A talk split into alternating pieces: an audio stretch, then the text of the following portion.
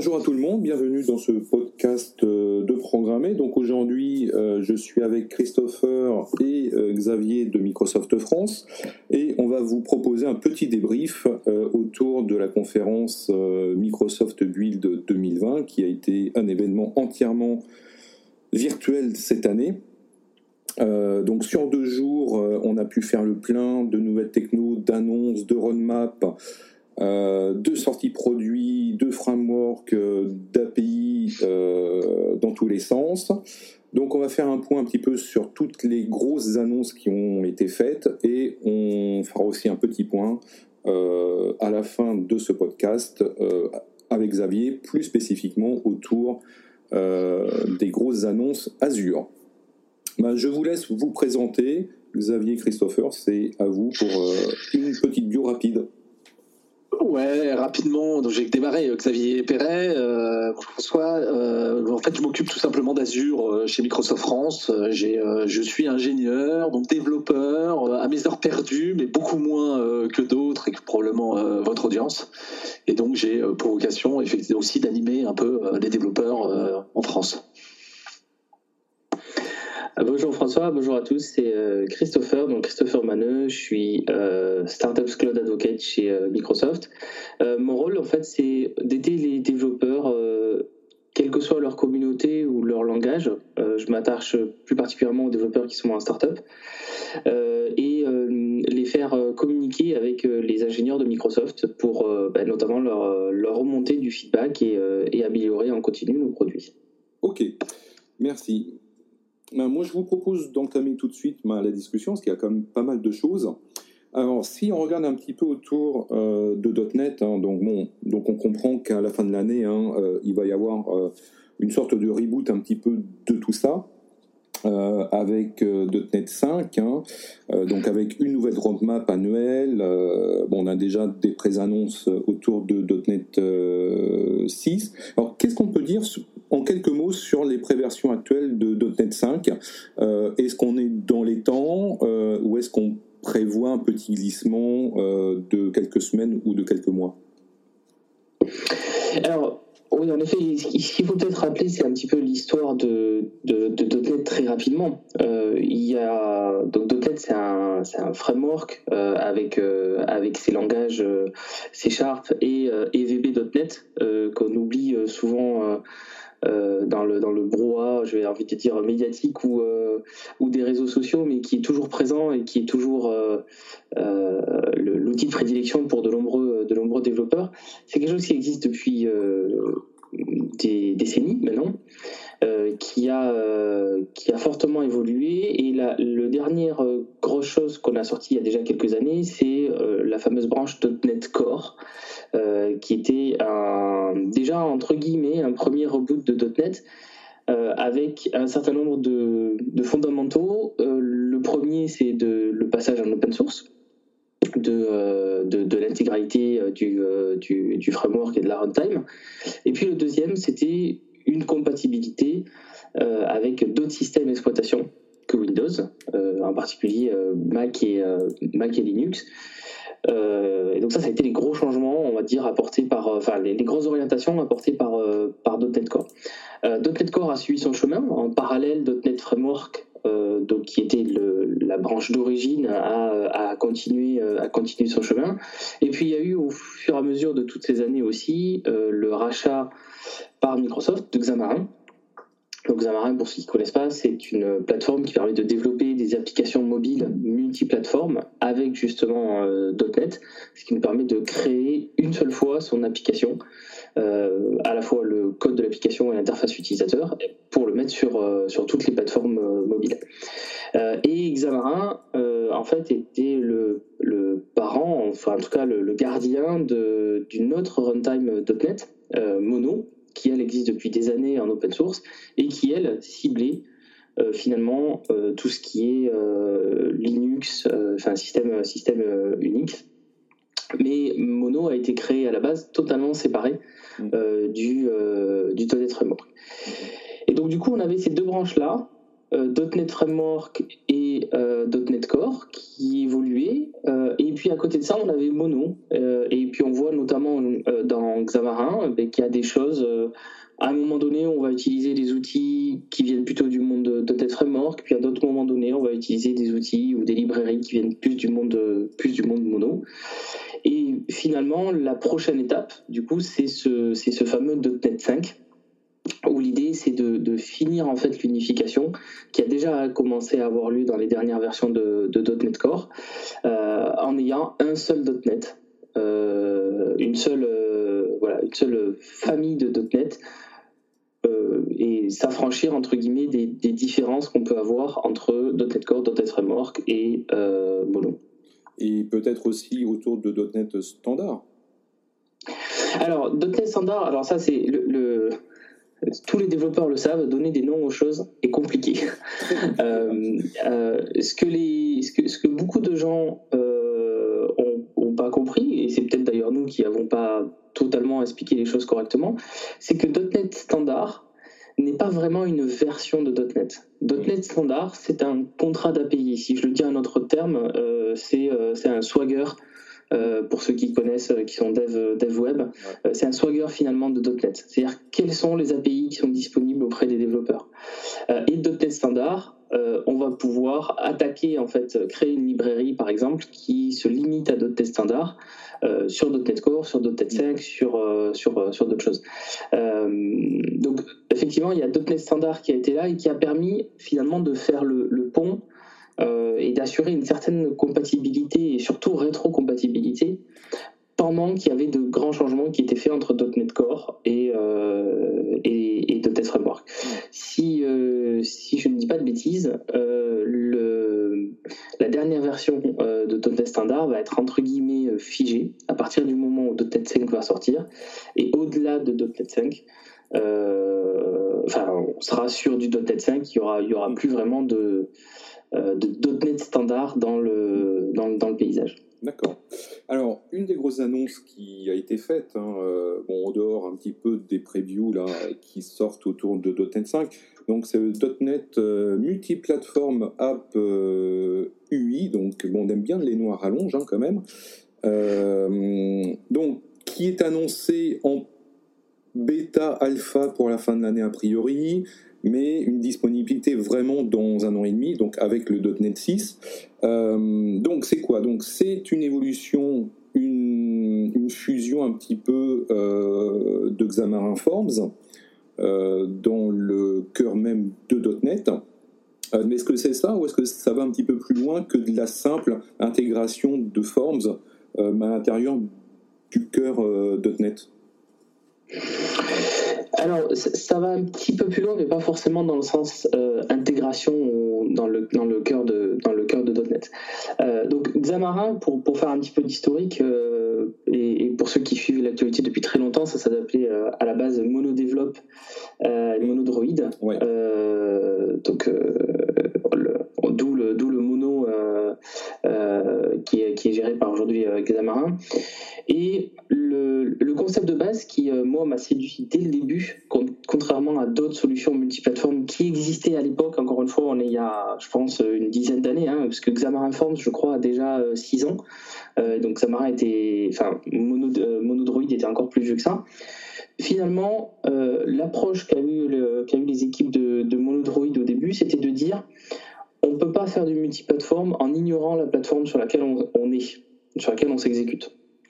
Donc, ce qu'on va faire, c'est qu'on va simplement euh, projeter finalement les API natives dans un autre langage. Et puis, on va ajouter tout le framework .NET, euh, toute la, base classe librairie, donc toutes les librairies de base de .NET à ça, pour simplifier la programmation.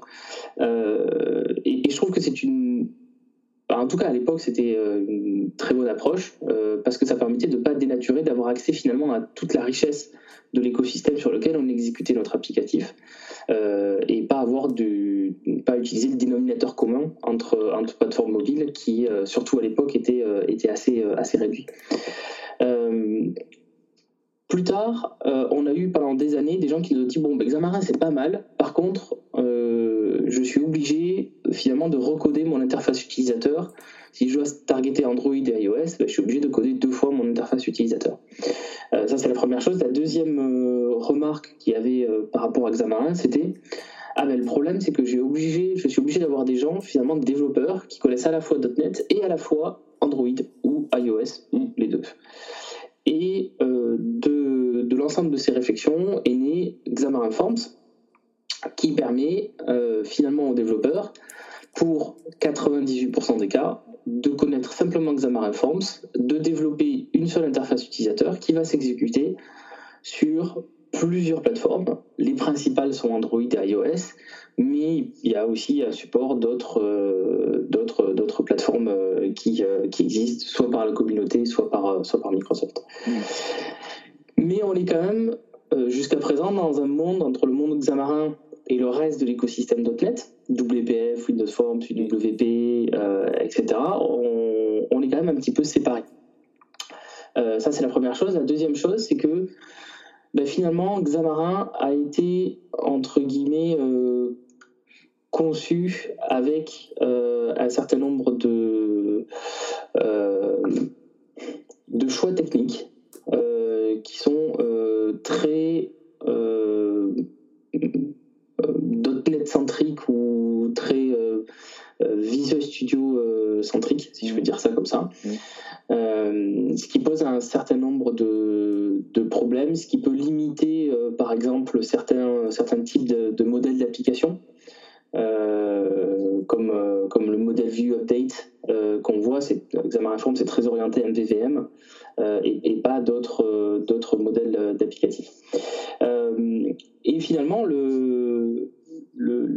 chemin est, est assez, est assez naturel. L'autre remarque aussi qui en parallèle, qui n'est pas vraiment du côté Xamarin, mais c'est une remarque moi, que j'entends beaucoup de développeurs, c'est ah ben finalement, euh, quand est-ce que UWP euh, devient multiplateforme? Donc des développeurs, euh, des développeurs Windows desktop qui se disent ben, quand est-ce qu'on peut faire des applications pour Mac ou, ou autre?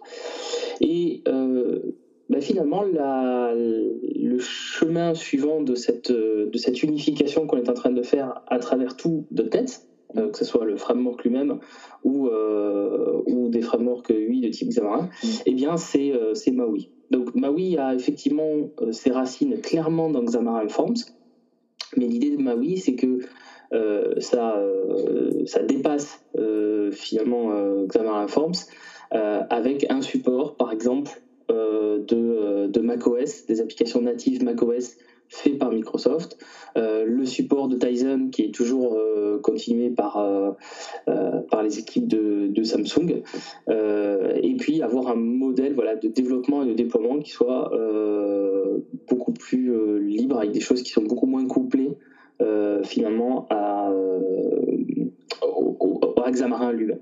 Mmh, d'accord. Alors, ici, j'ai tout compris, bon, ça, ça arrive effectivement avec le .NET 6 a priori.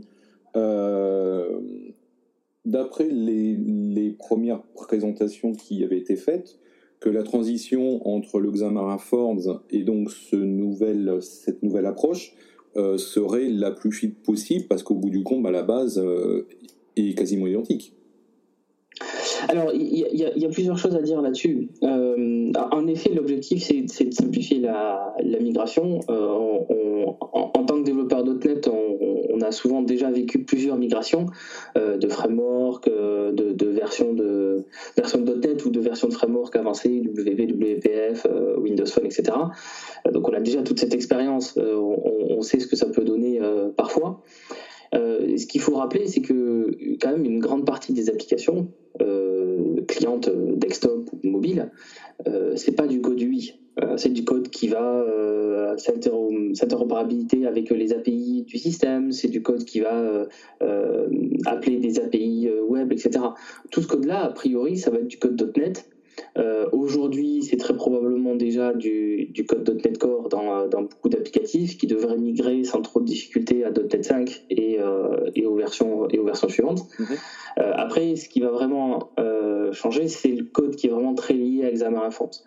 Il faut savoir que euh, on a fait quelque chose d'assez particulier, c'est-à-dire qu'on a ouvert euh, d'ores et déjà euh, Maui. Le code de Maui, un certain nombre de choses, notamment des, des, des, records d'architecture, enfin des, des, idées sur le, des specs sur l'architecture. La, sur parce que justement, on veut, on veut comprendre ce que veulent les gens et, on veut le feedback des gens sur ce que sera le futur de, de Maui. Donc on a ouvert, c'est probablement dans l'écosystème .NET un des produits qu'on a ouvert le plus tôt à l'extérieur.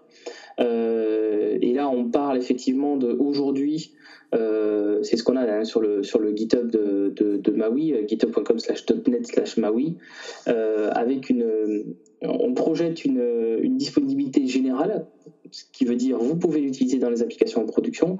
Aujourd'hui, en novembre 2021, mm. novembre 2021, qui euh, coïncide avec euh, la date prévue euh, de la release de .NET 6. Mm. donc on est très très loin dans le futur. Donc on ne peut pas se projeter aujourd'hui sur dire à quel point ça va être facile de migrer.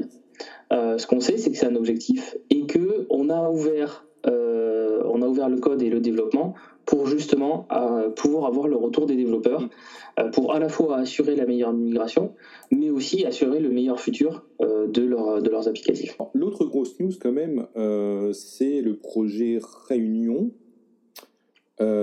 couplé avec WinUI 3.0, donc qui ont été annoncés et présentés. Euh, mhm. donc là, on est plutôt côté euh, Windows euh, et tous les devices autour de Windows a priori. donc là, on va parler de quoi? On va parler de Windows, enfin de Win32, hein, donc les fameuses API historiques et tout ce qui est UWP. Mhm. voilà, donc c'est la fin un petit peu de, de la guéguerre entre les deux mondes. Ouais, alors je sais sais pas si on peut dire euh, si on peut dire guéguerre. Moi, je suis un, je suis un ancien euh, développeur euh, Win32. J'ai fait un petit peu de Windows Form, beaucoup de beaucoup de WPF, et, certaines personnes me connaissent pour pour les API WP que j'ai que j'ai sortis. le fait est que c'était c'était pas forcément une guéguerre, mais c'était deux mondes séparés. Et au fil des années, on a finalement posé des briques euh, pour réunir ces, euh, ces mondes-là. Ça fait déjà quelques versions de Windows euh, que l'on peut intégrer des contrôles UWP à une autre application ou alors que l'on peut phagocyter entre guillemets une application Win32 à l'intérieur d'une application UWP, ce qui permettait des scénarios de migration douce. quand on a un applicatif dans une entreprise qui est développé depuis 10, 15 ans, 20 ans, euh, en Windows Forms. On ne peut pas tout réécrire du jour au lendemain en WP. Ça n'a pas de sens euh, en termes d'agilité, ça n'a pas de sens d'un point de vue métier, ça n'a pas forcément de sens d'un point de vue technique non plus. Donc on avait plein de choses qui commençaient à arriver pour, euh, pour pouvoir faire, discuter ces deux mondes. Et, en effet, Projet Réunion, c'est la grosse phase suivante avec, avec l'idée d'avoir d'avoir en fait finalement la même palette de contrôle euh, accessible aux différents développeurs, euh, notamment WPF euh, et, Windows Forms. Il y, a de, des contrôles très très intéressants qui ont été faits en, en WinUI, hein, sur la partie donc historiquement plus, plus UWP. L'un des plus intéressants, c'est WebView 2. On ne compte pas les applications qui intègrent un, un, browser en fait à l'intérieur de l'application même pour euh, des, centaines de raisons euh, différentes. Bien, dans le monde de WinForms euh, ou WPF, qui représente quand même un énorme parc applicatif utilisé encore aujourd'hui, ben, les gens étaient bloqués avec la fameuse WebView qui tournait souvent sur Internet Explorer.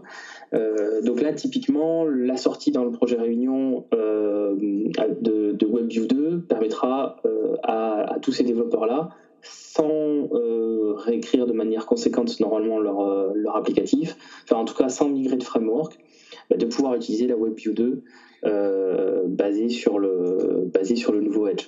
et puis après, il y a aussi en termes de déploiement, pour avoir travaillé dessus avec, avec quelques-uns de nos gros clients, bah, le déploiement d'applications desktop dans un parc informatique qui est assez conséquent, euh, c'est toujours, euh, c'est toujours un sujet complexe. Hein, il faut savoir qu'il y a certains, euh, certaines entreprises qui ont des équipes entières de dizaines de personnes juste pour assurer le déploiement applicatif. c'est une très grande complexité des fois même quand on est dev soi-même on ne se rend pas compte de, la, de, cette complexité là et là aussi on continue notre chemin avec MSIX donc qui est le, notre, plateforme de, de packaging d'application, euh, qui est une évolution de ce que l'on avait fait en UWP pour le, store, avec les, fameux APIX, euh, que les développeurs UWP euh, connaissent bien, et qui déjà, depuis un petit moment, permettent de déployer de la même manière que les applications UWP tout type d'application tout type d'application Win32. Voilà. Mm. donc c'est l'étape l'étape suivante. Les gens se sont beaucoup demandé si Microsoft allait abandonner entre guillemets euh, WPF et, et, Windows Phone euh, pour, pour privilégier WP, ben, la, réponse, euh, la réponse est là maintenant. c'est projet réunion et, et, tout le monde peut continuer à, avancer, à enrichir ses applications. D'accord. Et donc en fait, lorsqu'on est un dev plutôt orienté Win32, pour pouvoir attaquer les, les interfaces entre guillemets dites modernes de Windows 10, euh, donc là, on va disposer de la couche euh, WinUI. Oui, c'est ça. Euh, on va pouvoir en effet utiliser en fait les, les, contrôles les contrôles WinUI directement dans tous les tous les types d'applications Windows, Win32 ou, ou WP. D'accord. Et, et, ça, ça va être basé sur quelle version de WinUI? Donc c'est la 2.x ou c'est déjà dans la 3 seulement? Alors, dans la, dans la 2.x, on peut déjà faire des choses, euh, puisqu'il y a un certain nombre de contrôles euh, qui, peuvent être, euh, qui peuvent être exposés via, une, via une vue native. C'est pas faut se pencher un peu dessus hein, pour, pour pouvoir le faire. Euh, c'est pas c'est pas ce qu'il y a de plus simple, mais ça se fait. On a des tutos, on a des applications exemples pour pouvoir montrer aux gens comment le comment le faire. Mmh. Dans WinUI 3, c'est donc qui est la prochaine version, hein, qui est pas qui est pas quelque chose qui est euh, sorti. On est euh, on est aujourd'hui en alpha sur euh, sur WinUI 3. là, l'idée c'est que c'est un framework complet du UI. qui est qui est accessible à, à tous les types d'applications. D'accord, d'accord, d'accord. Alors l'autre news aussi qu'on a vu, donc toujours côté dev, hein, évidemment, euh, donc c'est le toolkit, donc c'est l'outil euh, C Sharp WinRT. Euh, donc on appelle ça un outil de projection. Est-ce que tu peux nous en dire un petit peu plus? Alors est-ce que tu peux préciser duquel tu parles? Parce qu'il y a plein d'outils de projection en WinRT. Alors en fait c'est celui qui s'appelle C Sharp WinRT. Alors, C Sharp, euh, donc WinRT, c'est euh, Windows Runtime. Euh, donc, c'est l'API qui, a, qui est sortie pour, les, pour Windows 8 et Windows RT et qui permet aux développeurs d'applications de développer des applications pour cette runtime-là. Donc, Windows, euh, Windows 8, Windows Phone 8, euh, à l'époque Windows, euh, Windows 10. Et, WinRT, en fait, a, dès le début eu un, un système de fonctionnement qui est un petit peu différent de ce que l'on de ce que l'on fait d'habitude, qui est un système de projection dans des langages dans des langages cibles. si on regarde l'API Win32, euh, si on fait par exemple une application Windows Forms et qu'on va creuser un petit peu vraiment tout ce qui se passe dans cette application Windows Forms, à un moment donné, on va avoir ce qu'on appelle un platform invoke. Ça veut dire que le framework.NET va appeler une API native Win32, donc qui est exposée par, euh, par Windows, pour faire quelque chose. Euh, s'abonner au focus sur un bouton, rendre un contrôle, euh, changer le titre de la barre de, la barre de titre de la fenêtre, etc. dans WinRT, en fait, on va, enfin le, SDK qui y a derrière va automatiquement projeter toutes les API WinRT, qui sont des API natives, vers un langage cible qui peut être C Sharp, C++, JavaScript. on avait aussi d'autres langages qui étaient qui était, qui était supporté. Euh, euh, donc ça, c'est quelque chose qui est euh, encore aujourd'hui présent dans les, dans les dernières versions du, SDK, du SDK Windows. Le développeur C Sharp, lui, il, fonctionne finalement dans un monde C Sharp et il n'a pas à s'occuper justement euh, de l'API native, de la conversion, de paramètres, etc. Quand on fait du platform invoke, euh, bah, il y a souvent voilà, des, les types sont pas forcément les mêmes entre la partie native et la partie euh, managée, etc. Donc tout ça c'est fait, c'est fait pour nous en fait finalement dans le, dans, dans le framework. directement. Il y a juste une petite, un petit point de vigilance, c'est que, et ça les développeurs euh, qui font déjà du platform invoke euh, eux-mêmes le savent, c'est qu'à chaque fois qu'on traverse cette barrière-là, euh, on a un, coût en performance. Alors si on fait juste un appel de code, on va rien sentir. mais moi, j'ai déjà vu sur des applications UWP, par exemple, des développeurs faire dans une boucle euh, un appel à une méthode euh, sans se rendre compte en fait qu'ils allaient traverser cette barrière-là. Mm.